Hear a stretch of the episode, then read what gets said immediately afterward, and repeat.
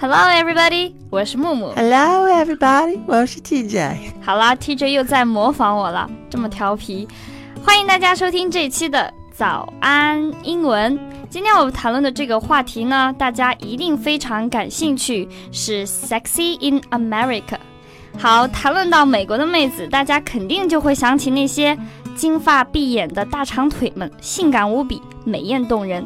那么在美国呢，人们是怎样定义性感的呢？今天我们就来聊一聊这个话题。那么大家想知道 TJ 对于性感这个词是怎么定义的吗？So TJ, what's the standard of sexy in America? The standard.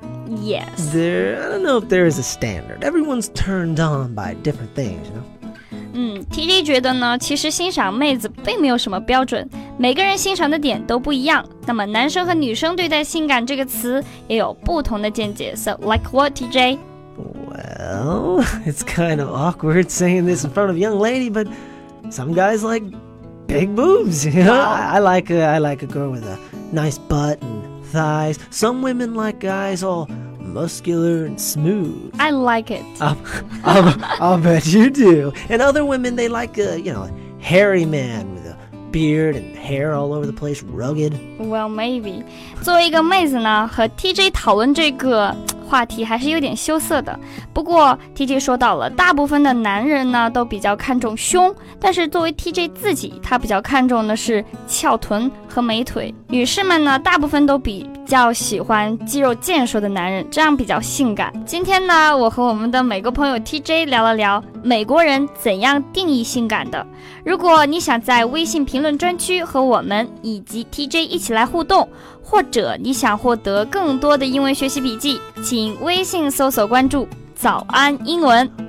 那么我们纵观一下美国的历史，到底谁才能配得上我们性感女神的称号呢？So TJ, historically, who is a famous sexy dream lover for the ordinary American man? Sexy dream lover. Yes. Historically speaking, I think that Marilyn Monroe is probably what everybody kind of sees the classic sexy, and she was. She was sexy. She was, and she was also screwing the president. 哇哦，TJ 告诉我们，他觉得玛丽莲梦露是当之无愧的性感女神，并且呢，在这里出现了一个非常有用的单词 screwing。 screwing，那么它非常隐晦的一个解释就是 having sex with somebody。 I mean, check out her picture. Just look at those plump lips and voluptuous curves. Marilyn Monroe personified every man's dream girl. 那么 TJ 觉得呢，这个玛丽莲梦露是每个男人心目中的女神呐、然后这里又出现了一个非常有趣的单词，叫做 voluptuous。 voluptuous，它的意思就是，嗯，非常丰满的，非常丰满的女性，也就是大部分男生比较容易被吸引住的那一类女性。到底梦露有着怎样的魔力，让她变得这么的性感，这么的受欢迎呢？So TJ, I have a question. Why Marilyn Monroe is so popular? Well, I think it's because she was so sought after in the day, back in the day. You know, maybe that's why we see her as the standard of sexy, is because every guy wanted her. That's what became sexy. 哇哦，TJ 告诉我们呢，他觉得，嗯，梦露她有性感的双唇，并且还有着一曼妙的曲线，每个男生估计都想拜倒在她的石榴裙下吧。有些人甚至是很多女人都觉得她是性感的代名词。当然啦，也出现了很多效仿者，可见梦露是有多火了。现在呢，很多新时代的女性为了使自己的面部和身材变得更加的完美，而去选择做一些整容手术、塑形手术。那么，在美国这个到底流不流行呢？我们来一起问问 TJ 吧。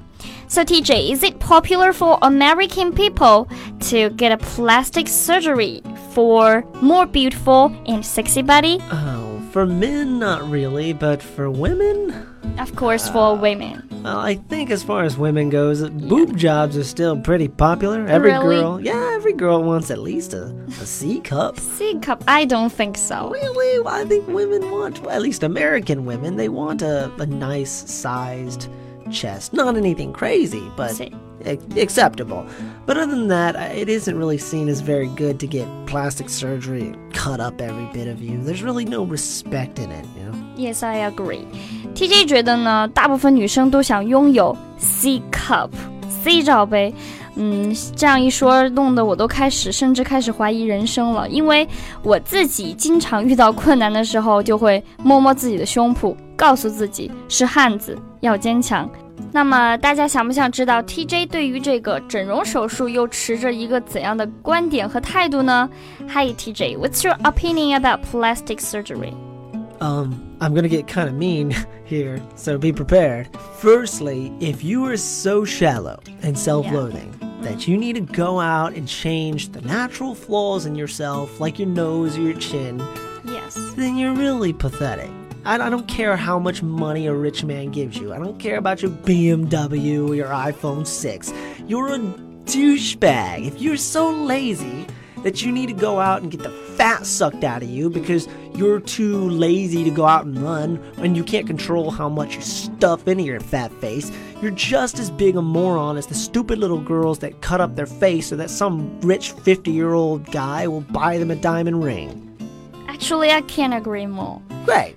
Yes，啊，虽然呢，TJ 是一个特别能够吐槽的人，对于这个整容手术呢，其实 TJ 他是不赞成的，并且给出了自己的观点。他觉得我们应该爱自己原来的样子，不管我们长什么样子呢，我们都应该感恩。那么关于这个整容手术呢，TJ 觉得这样的人是很 shallow 的。那么 shallow 又是什么意思呢？用比较浅显的话来说，就是这个人他很浅薄，他只在乎自己的外貌。还有一个单词呢，叫做 pathetic。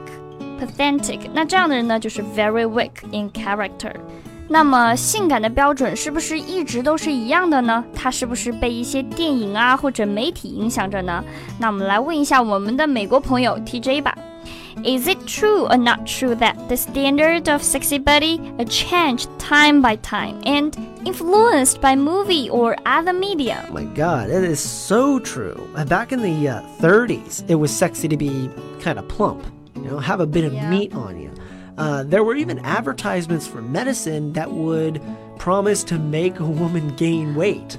I can't believe it. Yeah, I believe it. Then later it became sexy to be super thin. Today, yeah. they're really trying to bring back the, the thick is sexy kind of thing. 啊，那么 TJ 告诉我们呢，在很早之前呢，非常丰满甚至有点胖的人才叫做性感，甚至呢他们会要求医生给他开一些增肥的药，这简直是难以置信。那么现在呢，变成了你越瘦，你越苗条，你就越性感这样的说法了。这期的节目到这里就结束了，不知道大家对“性感”这个词是怎样定义的呢？如果你希望查看更多英文学习笔记，请微信搜索关注“早安英文”。另外，我们的热血教师成长计划课程已经上线了，限时特惠中，六百元就能从零基础学到高级以及商务英语课程。如果你想了解更多课程信息的话，请微信搜索关注。早安英文，回复阿拉伯数字一。我是木木，拜拜。And this has been TJ，下期见，拜拜。